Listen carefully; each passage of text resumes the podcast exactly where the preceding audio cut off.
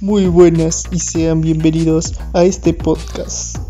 El título de hoy es El ancla, titulado así por el efecto ancla que se describe en este capítulo. Este efecto se produce cuando las personas consideran un valor particular como un precio, una medida, un descuento, etc., para proporcionar y estimar una cantidad desconocida que influye en la respuesta de los participantes. El anclaje puede ser usado como ajuste, es decir, podemos estimar cantidades que para nosotros es desconocida. Para utilizar el anclaje como ajuste, primero se empieza mostrando un número de anclaje a modo de pregunta Luego se dará una pregunta relacionada con el anclaje. Las respuestas se evalúan si es demasiado alto o demasiado baja la cantidad y gradualmente se llegará a una estimación media llamado ajuste. En este experimento se preguntó a algunos participantes ¿es la altura de un árbol como la secuoya a más alta, mayor o menor de 1200 pies? Y la siguiente pregunta fue, ¿cuál es su estimación de la altura de la secuoya a más alta? En este experimento, el ancla alta era 1200 pies. Para otros participantes, la primera pregunta presentaba un ancla baja de 180 pies. La diferencia entre las dos anclas era de 1020 pies.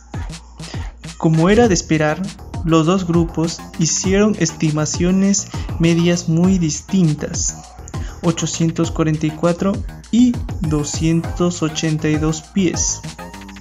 Esta diferencia es de 562 pies. Y para hallar el índice de anclaje es simplemente la ratio de las dos diferencias de las estimaciones y las anclas expresadas en porcentajes como 562 entre 1020 que tendríamos un 55% en otro experimento se pidió a los participantes de un museo que determinaran la cantidad de dólares a que ascendería una contribución que correspondiera a la cantidad de sus sentimientos sobre la situación de las aves marinas. A algunos de los visitantes se les hizo primero la pregunta ancla, ¿estaría dispuesto a pagar 5 dólares? Antes de hacerle la pregunta directa de ¿con qué contribuirían?